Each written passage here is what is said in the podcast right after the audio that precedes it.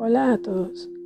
Hoy quiero hablar sobre cómo vivir se volvió un gran desafío, una carga insoportable, llena de incertidumbre, miedo, aislamiento, enojo, frustración.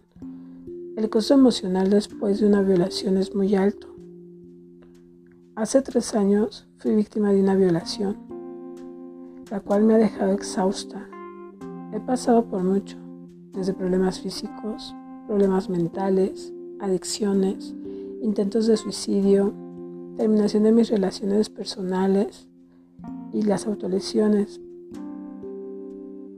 He sentido tanta vergüenza, tanto pavor al plantearme la posibilidad que al hablar no se me escuchara y eso es porque las personas se centran solo en el abuso en sí, en el, ay, qué pena lo que le sucedió, pobrecita, ya se le pasará, ya lo superará.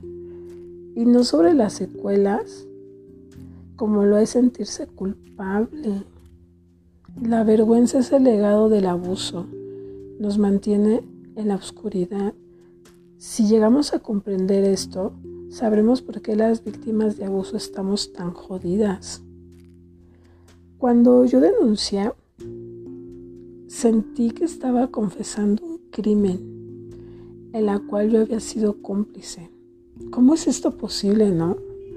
¿Cómo un pensamiento así está lleno de sentimientos, de matices?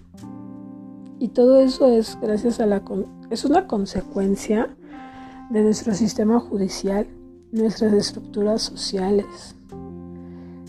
Cada vez me parece más posible que en vez de que sucedan cosas horribles, si me expreso sin tapujos, cabe la posibilidad de que al hacerlo tenga resultados positivos. Ya no podemos seguir con una venda en los ojos, ignorando los hechos. Ya no podemos seguir siendo indiferentes ante el sufrimiento ajeno. Tenemos que empezar a hacer algo, pero desde nuestra persona, no podemos ayudar a los demás si nosotros estamos tan jodidos, ¿no? Bueno, pues gracias por escucharme.